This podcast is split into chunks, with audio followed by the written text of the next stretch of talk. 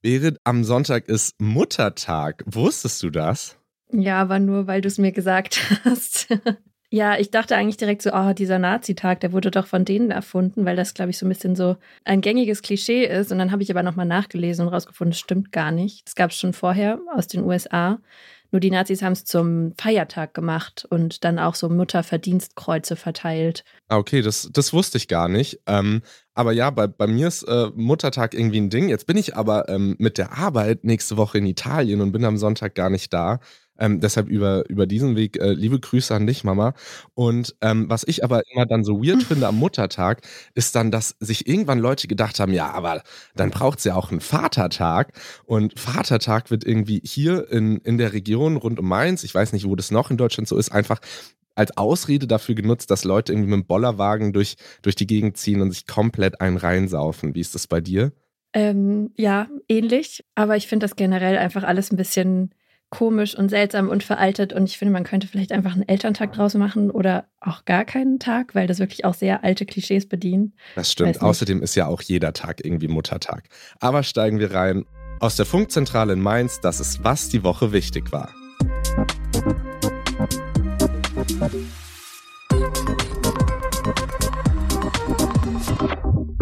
Hi, ich bin David Schöne. Und ich bin Berit Ström. Wir sprechen über die Wahlen in der Türkei. Die sind nämlich am Sonntag und es könnte zum ersten Mal seit 20 Jahren eine richtig knappe Kiste werden. Die ARD-Korrespondentin Katharina Willinger aus dem Studio Istanbul berichtet uns vom Wahlkampf. Und wir schauen uns mal wieder die Inflation an, denn die Inflationsrate ist gesunken, heißt es. Aber was bedeutet das denn? Das haben wir Wirtschafts-YouTuber Maurice Höfgen gefragt. Und außerdem ist Leo zwar nicht hier, aber er ist gerade in Liverpool beim Eurovision Song Contest und er sagt uns, wie die Stimmung dort ist und wer seiner Meinung nach gewinnt ganz kurz am Anfang zur Transparenz. Es ist ja manchmal so, dass eventuell Gäste eine nicht ganz so gute Audioqualität haben, weil sie vielleicht eventuell aus Kriegsgebieten oder aus anderen Ländern mit uns sprechen. Und das ist natürlich total normal. Was allerdings eigentlich nicht sein sollte, ist, dass bei Berit oder mir die, die Qualität nicht so gut ist. Und jetzt haben wir gemerkt, dass hier auf meiner Spur leider immer ein kleines Knacken ist. Ich hoffe, es ist nicht zu störend. Wir haben hier schon alles Mögliche probiert. Ich habe verschiedene Mikros benutzt, aber wir kriegen das Knacken leider nicht raus und wir produzieren so tagesaktuell aktuell, dass wir da jetzt nicht ein neues Setting aufbauen können, sondern diese Folge natürlich so schnell wie es geht raushauen wollen. Deshalb hoffe ich, dass es nicht zu sehr stört. Und jetzt legen wir aber richtig los. Und gucken als allererstes, was am meisten gegoogelt wurde. Über 200.000 Anfragen hatte der Bahnstreik mal wieder. Die Eisenbahn- und Verkehrsgewerkschaft EVG hat am Donnerstag angekündigt, dass sie den gesamten Schienenverkehr ab Sonntagabend 22 Uhr bis inklusive Dienstag um Mitternacht wieder lahmlegen möchte. Zwischen der Gewerkschaft und der Deutschen Bahn gibt es ja seit Wochen Verhandlungen, weil die Bahnangestellten mehr Gehalt haben wollen. Mit diesem Bahnstreik wollen die Bahnangestellten jetzt nochmal Druck auf die Bahn machen. Also von Sonntagabend bis einschließlich Dienstag werden wahrscheinlich der komplette Fernverkehr und Teile des Nahverkehrs eingestellt, also Verkehrschaos vorprogrammiert. Außerdem wurden am Donnerstag noch zwei Städte über 100.000 Mal gegoogelt und zwar leider aus ziemlich tragischen Gründen. Einmal die Stadt Sindelfingen in der Nähe von Stuttgart. Da sind auf dem Werksgelände von Mercedes-Benz am Donnerstag zwei Menschen durch Schüsse ums Leben gekommen. Laut Polizei wurde der mutmaßliche Täter zwar schon festgenommen und die Polizei geht auch gerade davon aus, dass es ein Einzeltäter ist und dass man auch nicht von einem Amoklauf sprechen kann, aber über das Motiv ist ansonsten noch nichts weiter bekannt. Und dann auch noch Ratingen bei Düsseldorf. Da gab es nämlich auch am Donnerstag eine richtig heftige Explosion in einem Wohnhaus. Feuerwehr und Einsatzkräfte wurden dabei zum Teil sogar lebensgefährlich verletzt und schweben auch immer noch in Lebensgefahr. Die wollten eigentlich nur gucken, ob es bei einem Hausbewohner alles okay ist, weil der Briefkasten übergequollen ist. Und dann hat aber ein Mann die Tür aufgerissen und kurz darauf gab es dann eine riesige Explosion. Der Mann wurde festgenommen und in der Wohnung wurden mehrere Benzinkanister und eine Leiche gefunden. Da weiß man aber gerade noch nicht mehr dazu. Die Polizei ermittelt jetzt aber auf jeden Fall gegen ihn wegen eines versuchten Tötungsdelikts. Ja, und mehr ist noch nicht bekannt. Und das war's schon mit den Google-Suchanfragen für diese Woche. Letztes Wochenende wurden SchülerInnen aus Berlin in einem Ferienlager in Brandenburg rassistisch beleidigt und bedroht. Das war eine zehnte Klasse von einer Schule aus Berlin-Kreuzberg und die war in einem Ferienlager in Heidesee in Brandenburg. Eigentlich einfach, um da entspannt für die Abschlussprüfung in Mathe zu lernen. Ja, und viele von ihnen haben eine Migrationsgeschichte und ein paar tragen auch Kopftuch. Im selben Lager haben dann aber auch Jugendliche aus der Region einen 18. Geburtstag gefeiert. Insgesamt ungefähr 80 Leute sollen es gewesen sein. Und ja, laut der Polizei haben dann einige von denen die Berliner SchülerInnen rassistisch beleidigt und bedroht. Und die sollen sogar nachts auch in die Unterkünfte eingedrungen sein von denen. Es wurde dann die Polizei gerufen und die SchülerInnen sind unter Polizeischutz in derselben Nacht noch zurück nach Berlin gefahren. Von 28 Jugendlichen an dem Abend wurden jetzt dann auch die Personalien aufgenommen. Und man geht davon aus, dass der Vorfall politisch motiviert war. Deswegen ermittelt jetzt sogar der Staatsschutz wegen Bedrohung und Volksverhetzung. Seitdem haben sich viele Leute dazu gemeldet, viele super bestürzt, also zum Beispiel die Innenministerin Nancy Faeser oder auch verschiedene Beratungsstellen für Opfer rechter Gewalt. Andere, wie zum Beispiel der Bürgermeister von Heidesee, sagen, dass das aber nur ein Einzelfall war und man soll jetzt nicht ganz Brandenburg pauschal dafür verurteilen. Ja, ein, ein bisschen mehr Kontext vielleicht, falls, falls Sie das braucht. Rechtsextremismus ist in Brandenburg ein, ein großes Problem, sagt die Opferberatungsstelle Opferperspektive ähm, dem, dem RBB. Dieser Vorfall wundert also nicht, äh, sagen sie. Landtagswahlen in Brandenburg 2019 haben auch die AfD über 20 Prozent gebracht. Und erst im April hatten Lehrkräfte einer Schule in, den, in Brandenburg in einem anonymen Brief von rechtsextremen und rassistischen Vorfällen an ihrer Schule berichtet. Und da kann man sich natürlich schon fragen, fragen, ob das jetzt wirklich ein Einzelfall war. Ja, aber ich finde die Debatte trotzdem auch schwierig. Also klar muss man gucken, ob es ein Einzelfall war oder nicht, aber trotzdem bedient das natürlich dann auch voll wieder das Klischee von dem rechten Osten. Und das wiederum kann dann aber auch sehr schnell dazu führen, dass man es halt nicht mehr als gesamtdeutsches Problem anerkennt. Dabei gibt es eigentlich Zahlen, die auch belegen, dass wirklich rechtsradikale Positionen in Osten und Westen eigentlich gleich ähm, viel verteilt sind. Und ja, das kann aber trotzdem, glaube ich, schnell dazu führen, dass man sich so ein bisschen zurücklehnt in Westdeutschland und sagt, ach ja, das sind ja nur die Leute in Brandenburg. Voll, man, man geht dann so, man verschiebt dann das Problem in eine andere Region und sagt so, ja, ja, die müssen erstmal das im Griff kriegen und nimmt vielleicht gar nicht so wahr, dass das um sich herum eigentlich genauso ein großes Problem ist. Am 14. Mai, also am Sonntag, wird in der Türkei ein neuer Präsident und ein neues Parlament gewählt. Und das wird eine richtig wichtige und entscheidende Wahl, denn Erdogan ist ja schon seit 20 Jahren an der Macht und zum ersten Mal ist es so richtig unklar, ob er die Wahlen wieder gewinnen kann oder ob es zu einem politischen Wechsel kommt. Erdogan ist ziemlich umstritten. Besonders seit dem Putschversuch gegen seine Regierung 2016 hat er immer weiter seine Macht ausgebaut und den Staat autoritärer umgebaut. Sogar die Pressefreiheit musste teilweise darunter leiden. Er hat zwar trotzdem viele Fans, aber es gibt auch Probleme, wie zum Beispiel die hohe Inflation. Deshalb ist die Türkei sehr gespalten. Und jetzt gibt es zum ersten Mal einen Kandidaten, der ihm vielleicht wirklich das Wasser reichen könnte. Wir fragen bei der Korrespondentin Katharina Willinger in Istanbul nach, wie die Stimmung so kurz vor der Wahl dort ist und was die beiden Kandidaten eigentlich genau wollen. Hi Katharina, schön, dass du da bist. Hallo, danke für die Einladung. Ja, sehr gerne. Wie ist denn die aktuelle Stimmung? Du hast ja gerade gesagt, du bist in Istanbul. Es ist sehr laut, weil Wahlkampf ist. Warum ist es denn laut in Istanbul, wenn Wahlkampf ist? Ja, Wahlkampf in Istanbul ist tatsächlich so ein bisschen anders als Wahlkampf, wie man ihn aus Deutschland kennt, denn es bedeutet, dass hier teilweise fünf, sechs, sieben, acht Mal am Tag durchs Viertel Autos fahren mit ganz schlechten Lautsprechern drauf und Werbung für die einzelnen Kandidaten machen. Es wird gesungen, es wird getanzt sogar. Wobei ich muss betonen, es ist ja nicht mein erster Wahlkampf, den ich erlebe. Ich begleite den, ähm, die Politik in der Türkei und die Wahlen schon seit vielen Jahren. Es ist meine vierte Wahl, die ich hier mitmache und es ist der leiseste Wahlkampf, den ich bisher erlebe. Das liegt vor allen Dingen daran, dass es ja im Februar ein sehr schweres Erdbeben gab und dass man da aus Rücksicht auf die Opfer und die Betroffenen so ein bisschen einen Gang zurückschaltet. Aber jetzt gerade so kurz vor der Wahl drehen sie doch noch mal richtig auf, die einzelnen Parteien. Ja, und die Stimmung ist angespannt und vor allen Dingen erwartungsvoll, denn wir rechnen ja alle damit, dass es ein richtig enges Ding wird, dass es ein Kopf-an-Kopf-Rennen gibt am Sonntag. Jetzt hat David es ja in der Einleitung schon so ein bisschen gesagt. Erdogan hat den Staat ja so zu seinen Gunsten umgebaut, fast schon totalitär, könnte man sagen. Dem Parlament hat er immer mehr Macht entzogen und sich selbst immer mehr gegeben. Und kurz vor der Wahl stand es ja zum Beispiel auch mal zur Debatte, dass er sie verschieben könnte oder so. Ich habe mich, um ehrlich zu sein, gefragt, warum gibt es denn jetzt überhaupt diese freien Wahlen? Ja, warum gibt es jetzt diese Wahlen? Ähm, das ist schwierig zu beurteilen. Du hast recht, viele haben gedacht, diese Wahlen werden verschoben. Ich denke, dass man es dann doch bei ähm, Mai belassen hat, liegt daran, dass die Regierung schon auch gemerkt hat, dass je länger man wartet mit den Wahlen, desto schlechter wird die Stimmung. Denn ihr wisst ja sicherlich, dass die Wirtschaft hier im Land in großen Problemen steckt. Also es gibt eine massive Inflation. Das kann man sich in Deutschland auch schwer vorstellen. Inflation, die liegt offiziell momentan bei über 50 Prozent. Zum Vergleich, in Deutschland waren es vergangenes Jahr so sieben, maximal acht Prozent. Inoffiziell sagen viele, liegt sie bei 120, 130 Prozent. Und das spüren die Menschen. Die Wut wird sehr groß. Die Wut hat sich ja verstärkt, auch nochmal nach dem Erdbeben. Und deswegen glaube ich, dass die Regierung so schnell wie möglich diese Wahlen auch ansetzen wollte. Mhm. Und lass uns jetzt mal auf die andere Seite schauen, denn klar ist, Erdogan tritt wieder an. Es gibt jetzt aber einen anderen Kandidaten und wie gesagt, es sieht wohl gar nicht so schlecht aus. Aber wer ist das denn überhaupt und wofür steht er? Ja, Kemal Kılıçdaroğlu ist für viele ein echter Zungenbrecher in Deutschland.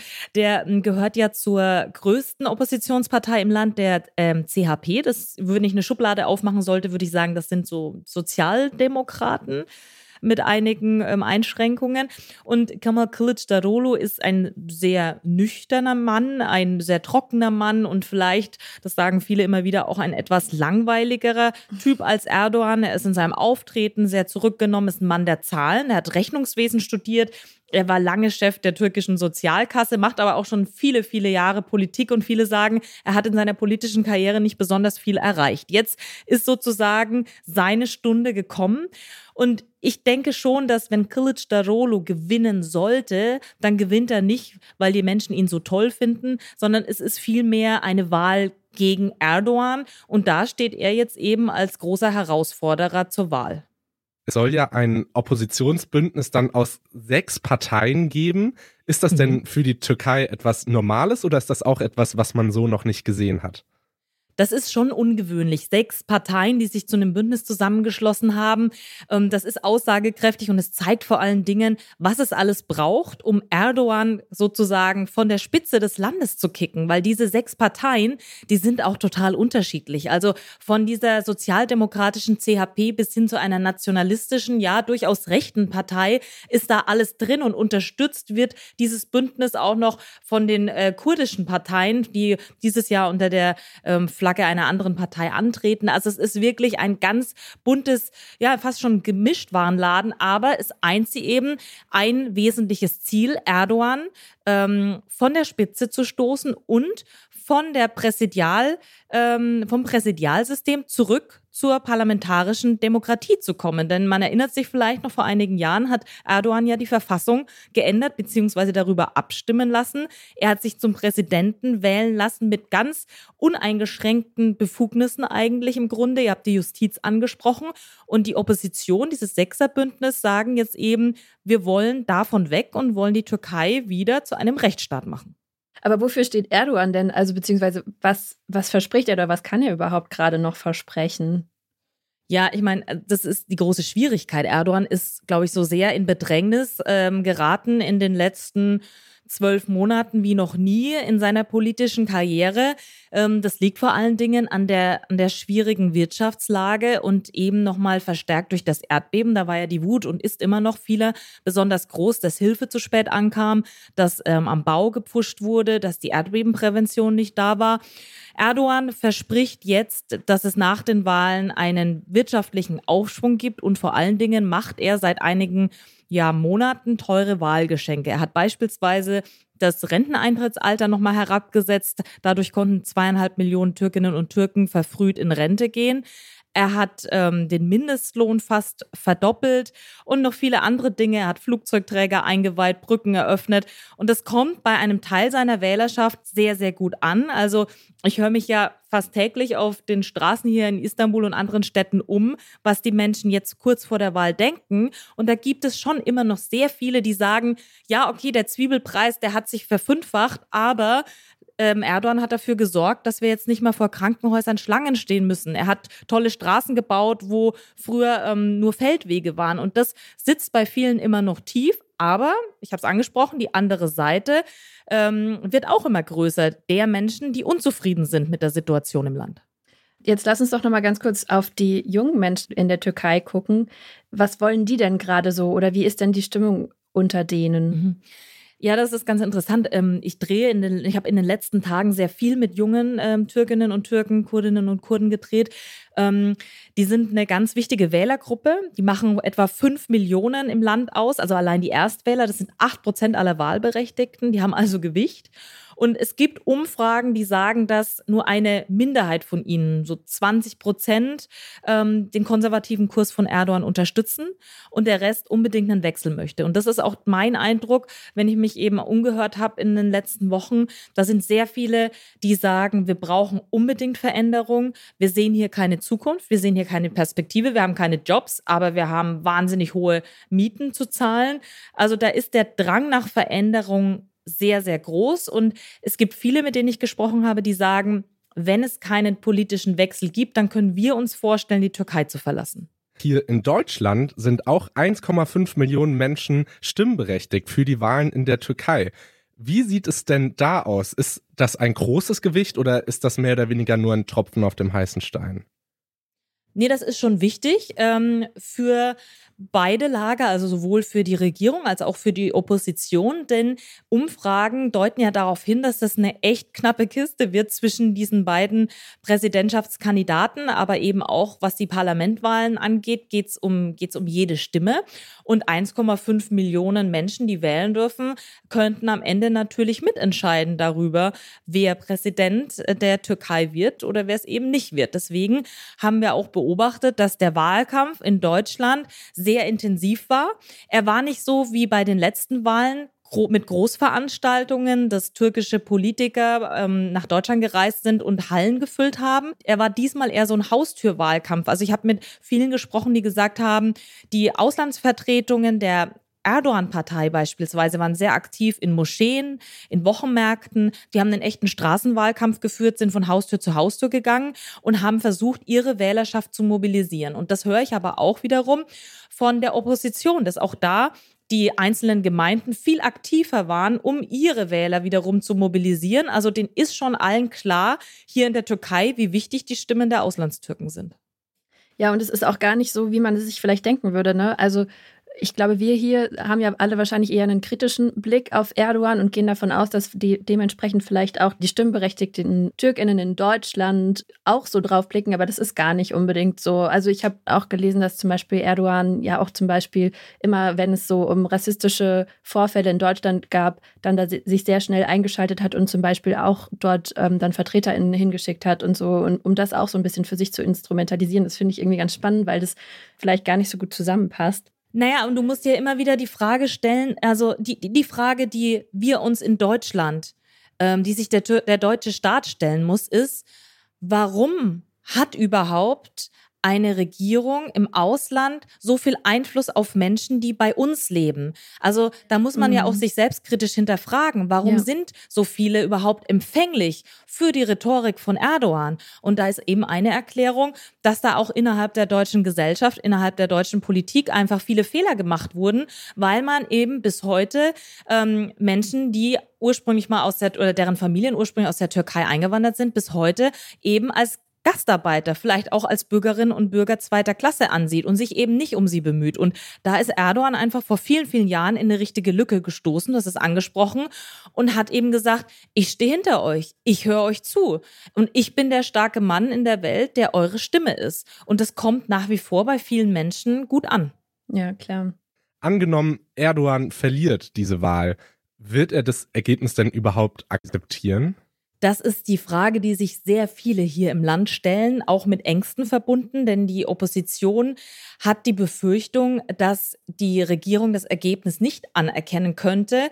Es gibt da so ein paar Hinweise, die, die das Ganze untermauern. Beispielsweise sagt der türkische Innenminister, der gehört zur Erdogan-Partei, ist ein echter Hardliner, Süleyman Soylu, dass wenn die Opposition gewinnt, dann ist das ein Putschversuch gesteuert vom Westen.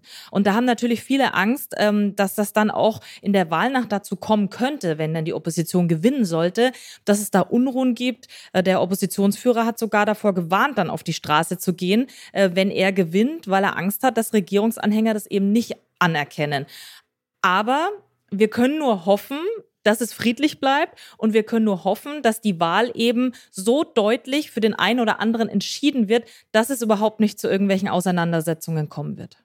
Es bleibt auf jeden Fall sehr spannend und ich bin mir sicher, wir werden hier auch nächste Woche im Podcast nochmal drüber sprechen, wie die Wahl dann ausgegangen ist. Danke dir, Katharina. Sehr gerne. Danke für euer Interesse. Der Ex-US-Präsident Donald Trump wurde verurteilt. Und zwar wegen eines sexuellen Übergriffs und Verleumdung der Journalistin E. Jean Carroll. Der Prozess war vor einem Zivilgericht, also keinem Strafgericht. Deshalb gibt es keine Haftstrafe, aber er muss 5 Millionen Dollar Schadensersatz zahlen. Schon mehr als zwei Dutzend Frauen haben Trump sexueller Übergriffe beschuldigt. Carrolls Klage ist aber die erste, die vor eine Jury gelangt ist. Der Vorwurf ist schon lange her, nämlich aus den 90ern. Damals soll Trump die heute 79 75-jährige Carol in einer Umkleidekabine von einem Luxuskaufhaus vergewaltigt haben. Sie ist damit aber erst 2019 an die Öffentlichkeit getreten, als er bereits Präsident war. Später kam dann noch der Vorwurf der Verleumdung dazu, weil Trump ihre Anschuldigungen auf Social Media als erfunden bezeichnet hat. Verurteilt wurde er jetzt aber nicht wegen Vergewaltigung, sondern nur wegen eines sexuellen Übergriffs, weil sie das nicht eindeutig genug beweisen konnte. Darauf haben sich die Geschworenen geeinigt, sechs Männer und drei Frauen waren das. Für Carol ist das Urteil aber trotzdem ein Erfolg. Sie hat danach gesagt, heute kennt die Welt endlich die Wahrheit. Dieser Sieg ist nicht nur für mich, sondern für jede Frau, die gelitten hat, weil ihm nicht geglaubt wurde. Trump will jetzt aber in Berufung gehen. Er behauptet, Carol nicht zu kennen, war nicht mal beim Prozess anwesend und bezeichnet das Verfahren gegen ihn als größte Hexenjagd aller Zeiten. Ja, wie nicht anders zu erwarten, schafft er das einfach immer wieder diese ganzen Gerichtsurteile gegen ihn einfach als PR für sich zu nutzen. Ich finde das so krass.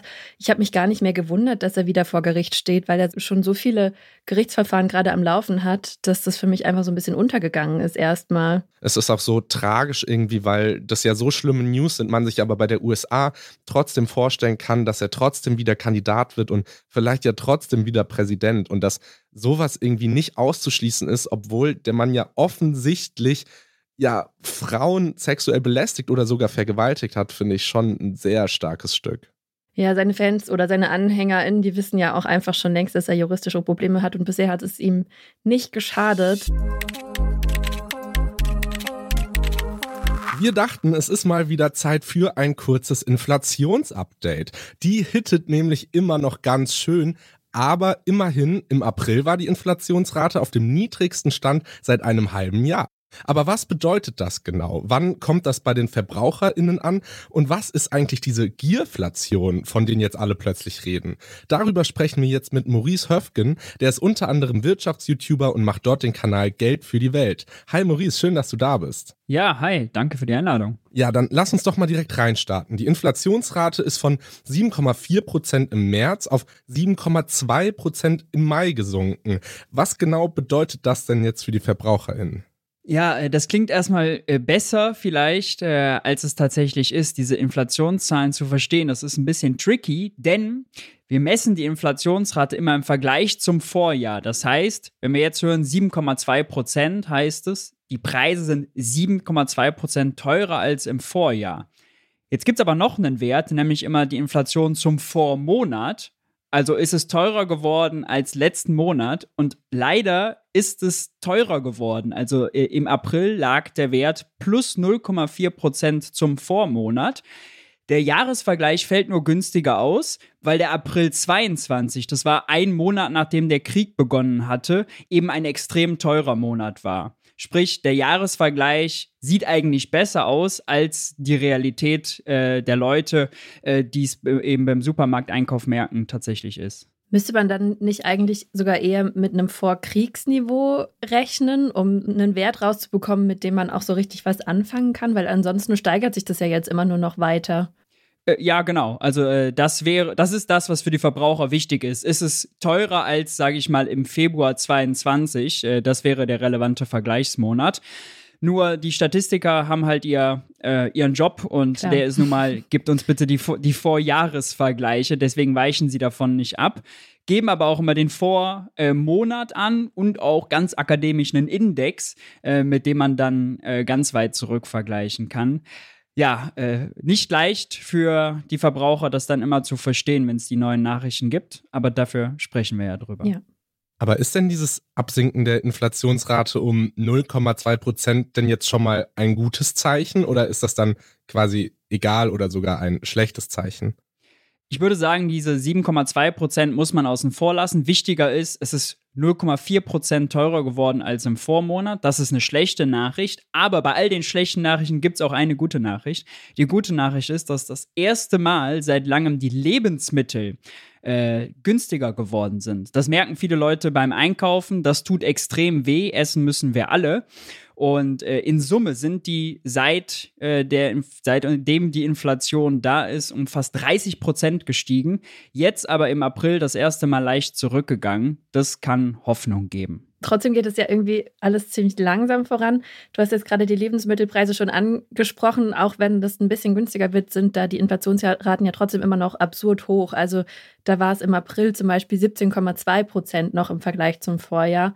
Und deshalb werfen jetzt manche Leute aus der Wirtschaft und aus dem Verbraucherschutz den Unternehmen vor, sie würden ihre Preise mehr als nötig anheben und sich dadurch also dann sozusagen an der Situation bereichern. Deshalb auch dieser Begriff Gierflation. Ist es wirklich so? Also die Vermutung äh, liegt nahe. Ähm, bei den Verbrauchern wird das gut ankommen, weil man einfach gefrustet ist, wenn man einfach diese teuren Preise im Supermarkt zahlen muss äh, und einfach an ja, Lebensqualität dadurch verliert. Also generell ist die Situation sehr unübersichtlich, weil als erstes sind halt mit dem Krieg äh, Gas und Strom und viele Rohstoffe wie Weizen, Raps, Mais teurer geworden. Nur äh, hat das eine ganze Zeit lang gedauert, bis es wirklich im Supermarkt ankam. Denn der Supermarkt hat ja zum Beispiel Verträge mit seinem Großhändler, der mit den Bauern, der mit verschiedenen Importeuren. Das heißt, wir haben alle verschiedene Laufzeiten und deswegen dauert es was, bis eben neue Preise sich überwälzen.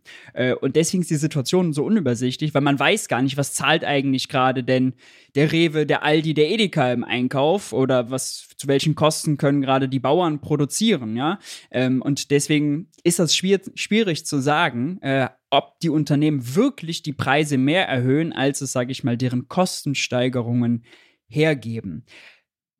Dazu ist problematisch, dass, sagen wir mal, die Händler, die bei denen wir alle einkaufen, die sind in Deutschland äh, alle privat geführte Unternehmen. Das heißt, deren Unternehmensbilanzen werden nicht veröffentlicht. Wenn ein Unternehmen an der Börse ist, dann muss es seine Unternehmenszahlen veröffentlichen. Weil aber zum Beispiel Aldi, Edeka und Rewe nicht an der Börse sind, müssen die das nicht. Wir haben also keinen Einblick darin, hat sich deren Marge erhöht oder nicht, denn das wäre die, das relevante Zeichen.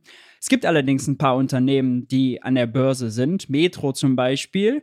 Ähm, das ist auch ein äh, großer äh, Lebensmittelhändler. Bei Metro ist die Marge gesunken. Äh, bei vielen Nahrungsmittelkonzernen, Nestle, Danone, äh, Pepsi, Cola, so das, was wir alles so konsumieren, auch da, alles große bösen Konzerne, auch da ist die Marge eher gesunken. Das heißt, schwarz auf weiß kann man es denen wirklich noch nicht nachweisen. Deswegen ist Gierflation jetzt die Ursache für die teuren Preise? Da wäre ich vorsichtig. Natürlich kann es sowas geben wie Unternehmen nutzen die Gunst der Stunde, weil alle eh mit teureren Preisen rechnen und dann vielleicht die denken, ah, dann hinterfragen das die Kunden gar nicht so sehr und schlagen ein bisschen was auf. Das wird sicherlich hier und da geben, aber das ist eher ein Inflationsverstärker als jetzt wirklich die Kernursache, sag ich mal. Ja, ich habe mich das auch äh, so ein bisschen gefragt bei diesem ganzen Begriff überhaupt, weil also erstmal so aus meinem sehr simplen Verständnis heraus ist es ja total normal, dass in einer kapitalistischen Marktwirtschaft die Unternehmen versuchen, den größtmöglichen Gewinn irgendwo rauszuholen. Also wenn man nochmal bei dieser Gierflation bleibt, wo verläuft denn da überhaupt die Grenze? Ab wann spricht man von Gierflation und was ist noch normale Inflation oder kann man das eigentlich überhaupt gar nicht sagen? Ja, das kann man eigentlich wirklich gar nicht sagen. Es ist völlig richtig, wie du sagst, dass Unternehmen müssen Profite machen, um zu überleben in einer kapitalistischen Marktwirtschaft. Deswegen ist Gier, ja klar, haben die alle Gier nach Profiten. Ähm, man würde jetzt wahrscheinlich sagen, don't hate the player, hate the game. Die müssen halt nun mal. Ähm, Dazu kommt, dass wir eben, wie gesagt, nicht wissen, wie deren Kostensituation ist. Das heißt, wie viel aufgeschlagen wird, wie gierig man wirklich ist oder ob die tatsächlich selber auch Verlierer sind. Das ist eine Blackbox. Äh, das, das weiß man nicht so richtig. Wir wissen aber, und das kann man ja gut nachvollziehen, äh, dass es diesen Energiepreisschock gab. Gas, Strom, alles extrem teurer geworden. Das heißt, dass diese Firmen auch alle eben mit erhöhten Kosten zu tun haben. Denn Lebensmittel, die sind sehr energieintensiv. Man muss die bewegen, man muss die bewirtschaften, man muss die aus dem Boden holen, man muss die kühlen, man muss die erhitzen, man muss die verpacken. Auch Verpackungen sind extrem teuer geworden. Das heißt, es gibt schon ganz viele Kostenkomponenten, die teurer geworden sind. Wo genau die Grenze verläuft zwischen Gierflation und, sage ich mal, normaler Inflation, Puh, äh, das ist äh, wirklich schwierig zu sagen. Jetzt könnte man ja aber auch sagen, wenn die ganzen Preise immer steigen und steigen, dass ich als Verbraucher dann irgendwann sage, okay, ich, ich kaufe das nicht mehr, ich kann mir das nicht mehr leisten. Und vielleicht denken ja viele auch so. Und wäre das nicht kontraproduktiv oder ist es so, dass Lebensmittelhersteller sich zurücklehnen können und sagen können, ey, wir können die Preise anheben, weil die Menschen müssen essen, ob sie wollen oder nicht?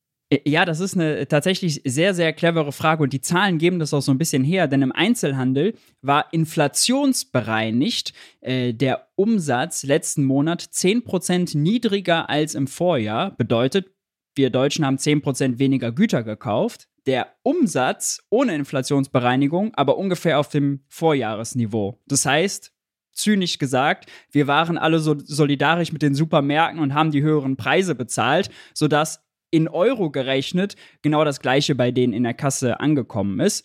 Zynismus beiseite heißt das natürlich für uns, wir haben weniger konsumiert, aber das gleiche bezahlt. Uns geht es also schlechter. Unser Wohlstand ist dort gesunken. Und jetzt ist natürlich die, die große Frage, weil ich als Verbraucher äh, kann da natürlich wenig tun an, an der Inflation, aber die Politik könnte ja vielleicht was tun. Die Frage ist, was, Maurice? Sie könnte generell ziemlich viel tun, aber eine Sache, die mal konkret helfen würde, wäre zum Beispiel bei den Grundnahrungsmitteln Brot, Butter, Brokkoli die Mehrwertsteuer zu streichen. Die werden heute mit 7% Steuer teurer gemacht. Seit April 22 erlaubt das EU-Recht, dass man diese Steuer streicht. Portugal und Spanien haben es schon gemacht. Damit würde ein vereinfacht gesagt quasi der Lebensmitteleinkauf bei Grundnahrungsmitteln gleich 7% günstiger werden. Wäre nicht so gut wie früher, aber immerhin schon mal ein ganzer äh, Brocken an Erleichterung. Und jetzt habe ich ja im Intro so selbstbewusst angekündigt, ey, die Inflationsrate ist gesunken auf 7,2 Prozent. Und alles, was ich jetzt leider gerade in den letzten Minuten gehört habe, hört sich für, für mich als Verbraucher oder uns als VerbraucherInnen dann doch gar nicht so geil an irgendwie. Und deshalb die Frage, Maurice, hast du denn auch irgendwelche guten News für uns? Wird es endlich wieder irgendwann günstiger? Wird es endlich wieder besser? Ja, ja, es wird wieder günstiger. Bei den Lebensmitteln äh, können wir das schon sehen. Die sind den ersten Monat mal günstiger geworden. Und äh, auch bei zum nochmal Bezug zum Thema Gierflation. Also gerade die deutschen Lebensmittel sind im internationalen Vergleich sehr günstig, weil wir haben zum Beispiel sehr viele Discounter, deren Geschäftsstrategie ist, möglichst günstig anzubieten. Ein Aldi, ein Netto, ein Lidl wollen eben dann den teureren äh, Konkurrenten, dem Rewe, dem Edeka und so weiter, die Marktanteile abgraben. Deswegen, wenn es günstiger wird, ist deren Geschäft daraus auf, darauf ausgelegt, gleich günstiger zu werden, um denen die Marktanteile zu klauen. Das ist das Erste. Und das Zweite, und das kann eigentlich noch viel hoffnungsvoller stimmen, ist, dass es neben der Verbraucherpreisinflation, das ist äh, die, über die wir eben gesprochen haben, auch eine Erzeugerpreisinflation gibt. Das sind die, äh, sind die Preise, die die Unternehmen bezahlen, wenn sie einkaufen. Und die sind schon massiv günstiger geworden. Äh, der Erzeugerpreisindex ist jetzt schon von seinem Höhepunkt im September letzten Jahres rund 12 Prozent runtergekommen. Die Unternehmen kaufen also günstiger ein und es dauert eben eine Zeit, bis das bei den Verbrauchern ankommt. Wann genau ist so ein bisschen Kaffeesatzleserei, das kommt auf die Verträge an, die Vertragslaufzeiten, aber dass es wieder günstiger wird, äh, das ist also schon absehbar und quasi nur eine Frage der Zeit. Jetzt habe ich in verschiedenen Artikeln gelesen, vor kurzem gab es ja verschiedene Streiks und da sind dann wiederum Tariferhöhungen im öffentlichen Dienst bei rausgekommen. Und dass es halt dann sein könnte, dass die ArbeitgeberInnen das dann wieder an die VerbraucherInnen weitergeben könnten. Also zum Beispiel jetzt bei Bahnpreisen oder sowas.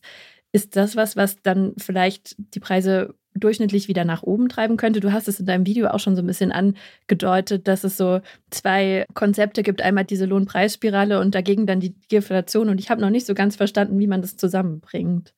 Ja, also äh, steigende Löhne sind erstmal gut gerade für die Verbraucher, weil wenn sie mehr Euros in der Tasche haben, können sie auch die höheren Preise besser bezahlen. Nur Löhne sind natürlich für die Betriebe, die Firmen auch Kosten. Und wenn die Löhne stark steigen, dann müssen die Firmen auch die Preise erhöhen, wenn sie nicht ihre Gewinne verlieren wollen. Also ja, jetzt stark steigende Löhne schlagen schon auf die Preise äh, um. Allerdings sind die Lohnerhöhungen, die wir jetzt so gesehen haben, noch wirklich nicht also außerordentlich oder über die Maßen. Äh, Im öffentlichen Dienst ist es ja so, dass also die Löhne, die dann eine Erzieherin verdient, äh, die ändern ja nichts am Kita-Preis. Also da gibt es diesen direkten Mechanismus eben nicht. Bei äh, bei der Bahn ist es auch was, wo der Staat mit drin hängt und die Preise reguliert. Und in allen anderen sozusagen ganz klassisch privatwirtschaftlichen Bereichen, wir hatten zum Beispiel die IG Metall, die einen äh, Abschluss hatte, der ist ungefähr 4 bis 5 Prozent Lohnerhöhung. Also da sind wir nicht in Bereichen, wo man sagt, alles klar, das rechtfertigt, dass das Leben jetzt extrem teurer wird. Da sehe ich also nicht den äh, großen äh, Preistreiber. Trotzdem muss man sagen, und das ist vielleicht so eine kleine Hiobsbotschaft, so günstig wie 2020, sagen wir mal, bevor diese Krisenpandemie und Krieg auf uns eingetrudelt sind, so günstig wird es wahrscheinlich nicht mehr werden, denn Erstens, weil die Löhne teurer sind und zweitens, russisches Gas war eben sehr, sehr günstiges Gas. Das war günstiger als das LNG-Gas, was wir jetzt beziehen. Und Gas ist nun mal in extrem vielen Produkten drin. Das heißt, das ist so ein struktureller Faktor, der das Leben teurer machen wird aber günstiger als sozusagen jetzt dieses kaum auszuhaltende äh, wird es auf jeden Fall. Dann haben wir es ja doch noch geschafft, mit einer einigermaßen positiven Nachricht hier rauszugehen. Ja. Danke dir, dass du uns das alles nochmal so gut erklärt hast. 12 Points goes to Germany wird es vielleicht nicht heißen am Sonntag. Ähm, zumindest wenn man sich äh, Deutschland in den letzten Jahren beim Eurovision Song Contest anschaut. Nichtsdestotrotz findet wieder das große Event in Europa statt, dieses Mal in Liverpool. Und immer wenn ich hier am Mikro bin, heißt das, Leo ist gerade nicht da, er ist im Urlaub und er ist jetzt gerade in Liverpool beim Eurovision Song Contest. Berit, wie steht's denn bei dir um den ESC? Ich habe das Gefühl, dass er mich dieses Jahr zum ersten Mal so richtig erreicht. Sonst habe ich mir eigentlich immer echt wenige Gedanken drum gemacht. Aber dieses Jahr wird auch so viel darüber berichtet und auch darüber, wie besonders das alles ist, dass ich mir zum ersten Mal auch überlegt habe, ob ich es mir am Samstag anschaue. Ich muss aber zugeben, dass ich meiner Verabredung noch nicht zugesagt habe, ob ich wirklich komme. Ja, ich glaube, das Besondere ist natürlich, dass äh, Ukraine gewonnen hat und da immer noch Krieg ist und deswegen äh, letztes Jahr entschieden wurde, dass es nicht in der Ukraine stattfinden wird, sondern eben hier in England. Die waren Zweitplatzierte und als Stadt wurde sich ja Liverpool ausgesucht, weil ähm, das die Partnerstadt von Odessa ist und es generell so relativ viele Connections in die Ukraine gibt. Generell hat ja äh, UK sehr stark die Ukraine schon von Anfang an unterstützt. Deswegen macht es meiner Meinung nach Sinn, äh, dass das hier ist. Und man merkt auch total, finde ich, dass man sich hier halt Mühe gibt, dass es einfach äh, ja, dass man da respektvoll mit umgeht, so mit dieser ganzen Situation. Man hat überall Ukraine-Flaggen hier in der Stadt stehen, äh, so, so Vögel, so große Vogelstatuen, wo äh, ukrainische Musik gespielt wird, ähm, die halt für die verschiedenen Regionen der Ukraine stehen. Es gibt auf diesem, es gibt so ein Festivalgelände immer quasi ähm, bei jedem Eurovision-Standort. Ähm, auch jetzt hier in Liverpool, das ist direkt am Hafen. Und äh, da gibt es einen extra Bereich für die Ukraine. Es gibt ganz viele Shows, die explizit für die Ukraine gemacht sind und so. Also ähm, man kriegt die Ukraine hier schon sehr stark mit. Und ich finde tatsächlich auch so im, in den Halbfinals jetzt, dass man merkt, dass die sich wirklich Mühe gegeben haben. Das ist natürlich in England stattfindet alles, aber dass man diesen Geist, dieses wir halten zusammen und ähm, der Krieg ist immer noch da, wir unterstützen die Ukraine und so, äh, dass das so durchscheint. Was finde ich auch krass ist, wenn man sich überlegt, dass das halt so ein internationales Event ist und bei einer WM und so weiter, auch beim Eurovision in den letzten Jahren war es eigentlich ganz klar, dass man versucht, Politik da rauszuhalten, aber das geht halt in diesem Jahr nicht mehr so richtig. Und ähm, ich finde, da hat man einen ganz guten Mittelweg gefunden tatsächlich, deswegen, ähm, das ist auf jeden Fall das Besondere. Und äh, ich finde, das schafft England und das schafft diese Zusammenarbeit zwischen England und der Ukraine tatsächlich sehr gut. Das hört sich für mich nach einem sehr schönen und auch respektvollen Umgang damit an. Aber die, die große Frage ist natürlich, Leo, was glaubst du, wer wird gewinnen? Ja, also ich glaube, es wird sich auf jeden Fall entscheiden zwischen äh, Finnland und Schweden. Schweden hat, glaube ich, die allerbesten Chancen aktuell dahinter Finnland und die Ukraine, glaube ich, hat so immer noch Möglichkeiten, dass sie halt so einen Sympathiebonus hat und man sie wieder unterstützen will. Das kann ich nicht so genau einschätzen, wie da äh, die Lage dieses Jahr ist. Ähm, für mich, äh, ich fände es am besten, ehrlich gesagt, wenn Finnland gewinnen würde, weil das für mich so dieser ganz starke Eurovision-Charakter ist. Das ist ein finnischer Sänger, der auf Finnisch singt und zwar rappt der, macht so ein bisschen Metal da rein und es ist, also der Song heißt Cha-Cha und es ist halt so ein bisschen Cha-Cha-Cha-Dance noch da drin und es ist alles extrem weird und für mich so das, was diese Verrücktheit vom Eurovision Song Contest irgendwie ausmacht. Aber äh, ja, Schweden hat Loreen geschickt. Die hatte ja vor ein paar Jahren, ich glaube vor zehn Jahren oder so, mit Euphoria gewonnen. Und das ist halt einer so der Überhits der letzten Jahre gewesen, wurde ja auch im Radio ganz viel gespielt, auch in Deutschland und so. Ähm, und sie hat jetzt wieder so einen sehr klassischen, sehr gut produzierten, guten Popsong irgendwie. Ähm, der ja, der hat, glaube ich, die größten Chancen zu gewinnen, aber ich fände es ehrlicherweise ein bisschen boring, wenn wieder Loreen gewinnt und es wieder in Stockholm oder wieder halt in Schweden äh, nächstes Jahr stattfinden wird. Deswegen mein Herz schlägt für Finnland, aber die größte Wahrscheinlichkeit ist Schweden. Und ich habe gar nicht nach Deutschland gefragt, aber ich beantworte es trotzdem. Ich glaube, Deutschland, ja, also ich glaube, sie werden nicht die Letzten dieses Mal sein, aber sie werden jetzt auch nicht irgendwie in die Top 10 oder so, in die Nähe der Top 10 kommen. Ich glaube, äh, als Deutsche kann man glücklich sein, wenn wir es schaffen, in die Top 20 zu kommen. Also im Finale treten 25 Länder an und ich glaube, Platz 19 wäre schon, wär schon was Gutes. Berit, was sagst du? Schafft Deutschland Platz 20 oder 19? Da fragst du die falsche. Ich weiß es nicht. Ich finde die aber cool, Lord of the Lost. Ich bin auf jeden Fall dafür, dass die das schaffen. Ja, wir drücken auf jeden Fall die Daumen und ich kann mir sehr gut vorstellen, dass wenn Leo hier nächste Woche wieder am Mikro ist, dass ihr auch darüber sprechen werdet und dann auch schauen werdet, ob Finnland oder Schweden oder vielleicht die Ukraine oder vielleicht jemand ganz anderes gewonnen hat. Wir sprechen als nächstes über ein Thema, das ich schon länger auf meiner inneren Themenliste sozusagen stehen habe, aber nie so richtig den Dreh dafür gefunden habe. Es geht um Satire über Reiche und zwar ist mir aufgefallen, dass es im letzten Jahr richtig viele Serien und Filme gab, die sich über das Leben von superreichen Menschen lustig gemacht haben. Also zum Beispiel Filme wie Triangle of Sadness, Glass Onion oder The Menu. Jetzt vor kurzem auch nochmal die HBO-Serie White Lotus und ganz neu auf Netflix jetzt zum Beispiel auch noch die Serie Beef. Hast du irgendwas davon gesehen, David? Nein, leider nicht. Also ich habe von allem schon gehört, aber noch nichts gesehen, was aber einfach daran liegt, dass ich ultra schlecht in Filmen und Serien bin. Ich komme einfach nicht dazu. Aber deshalb bin ich umso gespannter, was du oder was ihr mir jetzt erzählt. Okay, schade. Ich habe alles davon gesehen. Vielleicht auch ein bisschen ein schlechtes Zeichen, dass ich mir zu viele Filme und Serien angucke. Aber egal. Wir versuchen hier natürlich auch so wenig wie möglich zu spoilern. Ähm, aber eins kann man, glaube ich, schon über diese ganzen Filme und Serien sagen, nämlich darin werden reiche Leute gedemütigt. Sie müssen leiden, sie müssen unter anderem sehr viel kotzen und sogar auch sterben einfach weil sie reich sind.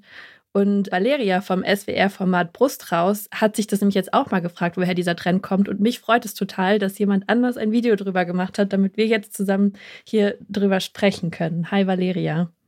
Hi, ich schaue, glaube ich, auch viel zu viele Serien und Filme. Also ich finde, das ist überhaupt nicht schlimm. Okay, gut. Also diese ganzen Filme und Serien, die könnte man ja erstmal so ein bisschen unter dem Oberbegriff Satire über Reiche vielleicht zusammenfassen. Filme mhm. und Serien über Reiche, die gibt es aber ja schon super lange. Was ist denn daran jetzt so das Besondere? Genau, also du hast es jetzt gerade gesagt, eigentlich gab es das tatsächlich schon länger. Wir kennen diese ganzen Reality-TV-Shows, Keeping Up with the Kardashians, äh, Real Housewives of Beverly Hills und wie das nicht alles heißt, aber auch so Filme, wo extreme Armut und äh, extremer Reichtum im Vergleich gezeigt werden. Also auch Serien wie Squid Game oder die Hunger Games und so. Was jetzt aber auffällig ist, ist, wie du es auch vorhin gesagt hast, ist, dass jetzt diese Reichen wirklich super kritisch beäugt werden, gedemütigt werden, entzaubert werden vielleicht auch auf eine Art mhm. äh, und es nur um Reiche geht. Also man hat nicht mehr so ganz krass vielleicht den Kontrast, wobei bei White Lotus vielleicht schon mit diesem ganzen Service-Aspekt und auch bei The Menu, ähm, wenn man das gesehen hat. Aber auffällig ist auch, dass sie jetzt alle so kurz nacheinander und auch alle während oder nach der Pandemie entstanden sind. Mhm. Genau, also so in zumindest der äh, krassesten Phase, so während und nach 2020. Mhm. Und äh, da gibt's ja auch Berichte dazu, zum Beispiel, äh, dass äh, von der Hilfsorganisation Oxfam, ähm, dass die Schere zwischen Arm und Reich ja auch im echten Leben verstärkt wurde. Und wir kennen ja auch so Entwicklungen, die sich vielleicht auch schon länger angekündigt haben. Also ich sag mal, dass junge äh, Menschen ja, ich sag mal, Angst haben, keine Rente mehr zu bekommen oder keine Immobilien jemals zu besitzen und so. Und dann ist aktuell ja auch natürlich alles sehr viel teurer geworden. Viele Krisen spielen damit rein. Und ich habe bei der Recherche zum Beispiel auch Interviews mit äh, Autorinnen und Autoren gelesen, die gesagt haben, das spiegelt sich halt jetzt auch in den Drehbüchern wieder, weil diese Millennials oder Gen Z-Leute, die sind langsam halt die Macherinnen und Macher von, von solchen Serien und die bringen das einfach so mit rein. Ja, und zwar ziemlich erfolgreich. Also White Lotus hat zehn Emmys bekommen, Triangle of Sadness, mehrere Oscar-Nominierungen und Glass Onion war auch nach kurzer Zeit weltweit auf Platz 1. Du hast jetzt im Prinzip auch meine nächste Frage schon beantwortet, nämlich woher dieser Trend eigentlich kommt. Also würdest du sagen, in diesen Filmen und Serien wird so eine Art Klassenfrage irgendwie neu verhandelt? Ja, ich äh, habe schon das Gefühl, dass quasi die, die Kunst in dem Moment, vielleicht auch wie die Menschen an sich im echten Leben, auch da gibt es einige Parallelen, vielleicht kritischer wird, systemkritischer wird. Ähm, das haben auch in den Kommentaren zu dem Video, was wir gepostet haben, ein paar Leute geschrieben, dass sie das tatsächlich ganz gut finden, dass man jetzt nicht mehr nur dieses stumpfe Abfeiern vielleicht auch hat mhm. oder dieses Glorifizieren, sondern auch mal das kritische Hinterfragen in solchen Filmen und Serien wiederfindet. Den Reichen beim Leiden zuzugucken, ist ja dann auch gerade aus so einer Situation heraus vermutlich für viele einfach erstmal nur richtig befriedigend. Also so ging es zumindest auch mir beim Gucken, wenn man jetzt erstmal so nicht so richtig weiterdenkt. Aber hattest du da vielleicht auch irgendwelche moralischen Bedenken dabei? Das mit dem befriedigend kann ich äh, ein bisschen verstehen. Also mir persönlich macht es zum Beispiel auch Spaß, mich in so einer Welt zu verlieren, wo ich die Sorgen also so gar nicht kenne mhm. irgendwie und das auch mal dann ganz kurz alles ausblenden kann, was sonst einen so beschäftigt. Und äh, ich finde, es sind eigentlich auch immer ganz gute und wichtige Denkanstöße, die da durch Filme und Serien mitgegeben werden können. Und äh, genauso, wie du auch vorhin gesagt hast, so dieses, irgendjemand wird in die Luft gejagt oder man wird da jetzt in Kotze oder vielleicht auch Kacke in meinem Fall von einem Film gewälzt. So, das ist ja auch alles wahnsinnig extrem. Ähm, sowas kann eventuell halt aber auch Emotionen in einem ausrufen ähm, und vielleicht sogar sehr starke. Und wenn man dann mit diesen Emotionen in eine Ecke abtaucht ähm, und dann zum Beispiel auf, ich sag mal, Reddit oder so geht, wo es da Threads dazu gibt, dann, ähm, ja, also kann man sich da vielleicht auch im schlimmsten Fall so ein bisschen verlieren. Und dann kann das vielleicht auch ein bisschen extrem werden. Also das sind eher so die Bedenken, die ich habe, dass man sich dadurch zu sehr emotionalisieren lässt. Ah, okay. Ja, weil ich fand es schon schwierig, dass da ja im Prinzip immer wieder darüber verhandelt wurde, wer hat es jetzt gerade verdient zu leiden und dann vielleicht nicht nur im Sinne von irgendwie emotional zu leiden, sondern halt wirklich extrem und körperlich und zum Teil dann eben bis zum Tod. Und das ist ja eigentlich auch schwierig. Also klar, Satire auf jeden Fall, aber ähm, ja, also als ich das dann so ein bisschen hab sacken lassen, habe ich mich auch mal gefragt, so, boah, was habe ich da jetzt eigentlich gerade gesehen und ähm, wie finde ich das eigentlich? Es ist ein valider Punkt, also dass man auch mal hinterfragt, so äh, was also die arbeiten ja mit so bestimmten Mitteln in solchen mhm. Filmen und Serien, die dich ja ganz offensichtlich auf eine Seite stellen. Ja, also dass du mit einer ja. Klasse vielleicht mehr sympathisierst oder vielleicht auch mit einem moralischen Verständnis oder so mehr sympathisierst als mit einem anderen. Also ist so ein bisschen auch die Frage, kann man vielleicht auch moralisch gut sein und dann auch reich oder geht es dann nicht? Oder also das beantwortet jeder dieser Filme und Serien auf eine andere Art und Weise, finde ich.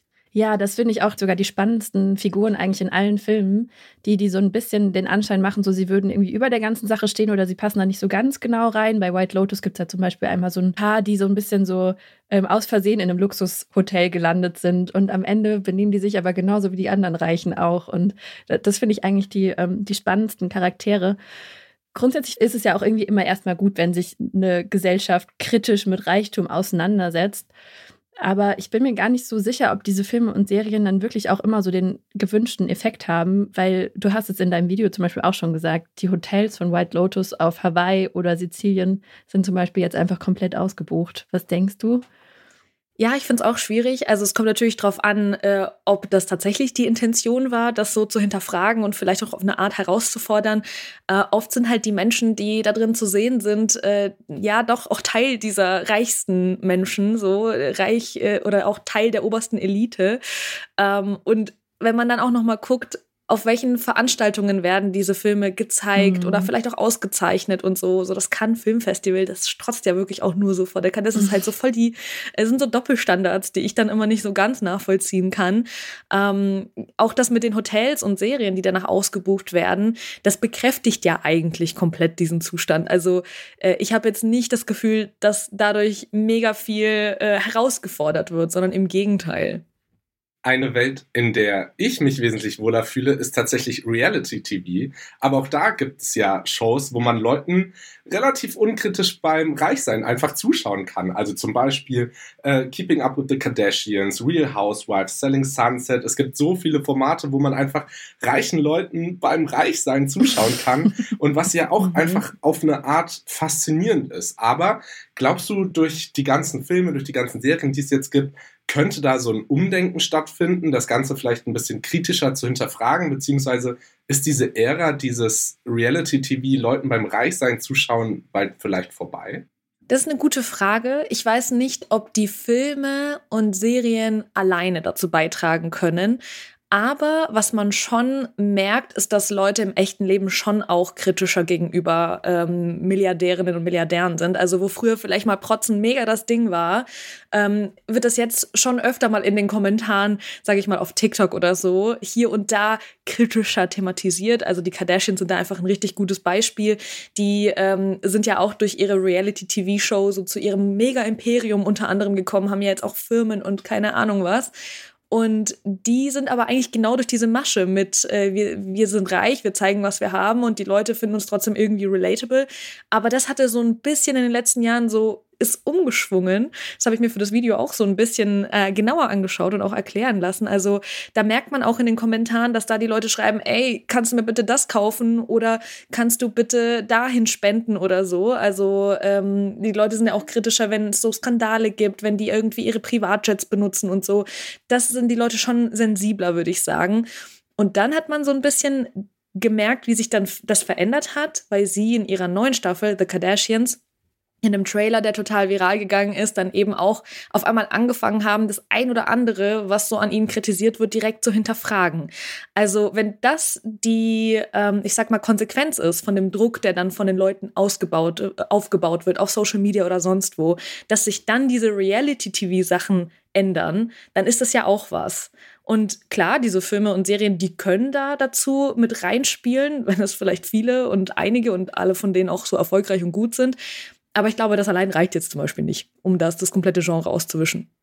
Ja, ich glaube, wenn da so ein Umdenken stattfindet, auch bei den reichen Leuten, dann ist es ja vielleicht schon ein erster Schritt, denn man muss ja natürlich sagen, es ist ja nicht so per se einfach ein Hass gegen Reiche, sondern eher wie, wie reiche Leute auch mit dem, was sie haben, umgehen und dass sie halt oft sehr, sehr schädlich auf Kosten anderer damit umgehen. Wenn man sich zum Beispiel Zahlen anschaut, was, was Klimaberichte angeht, dass einfach Superreiche dem, dem Klima enorm schaden und gefühlt ich so als kleiner Mann so viel machen könnte, wie ich will, wenn da eine Person, die sehr, sehr viel Geld hat, in den Privatjet reicht, um von Bochum nach Köln zu fliegen, dann dann habe ich das Gefühl, bin ich auch in der Form machtlos. Und ich glaube, das ist ja das, worum es auch eigentlich geht, oder?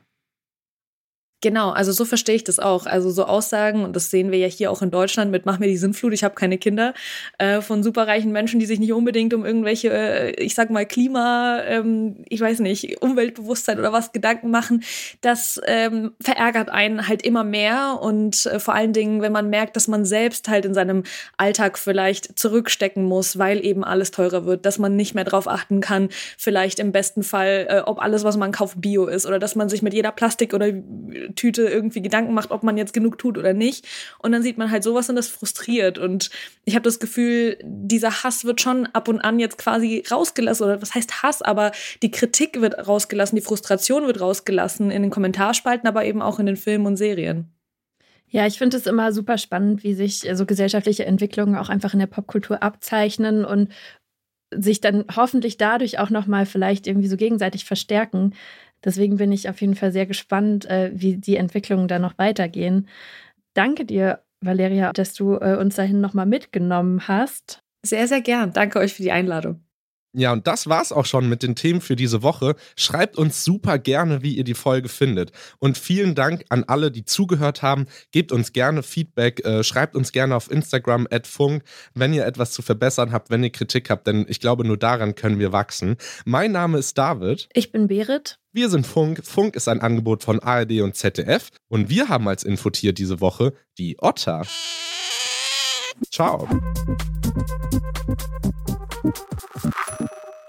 Wir leben in einer Zeit, in der wir andere super schnell verurteilen. Ich dachte, ich wäre pervers und es darf niemand wissen, sonst werde ich ausgestoßen, weggesperrt. Ich bin Frank und in meinem Podcast Die Frage versuche ich Menschen erstmal zuzuhören. Man hat gesehen, wie ich geweint habe und die ganze Zeit nur dieser Frau ins Gesicht geguckt habe und gesagt habe, Hilfe. Die haben nichts gemacht. In diesen Gesprächen geht es um häusliche Gewalt, um sexuelle Fantasien und persönliche Krisen. Hör rein bei Die Frage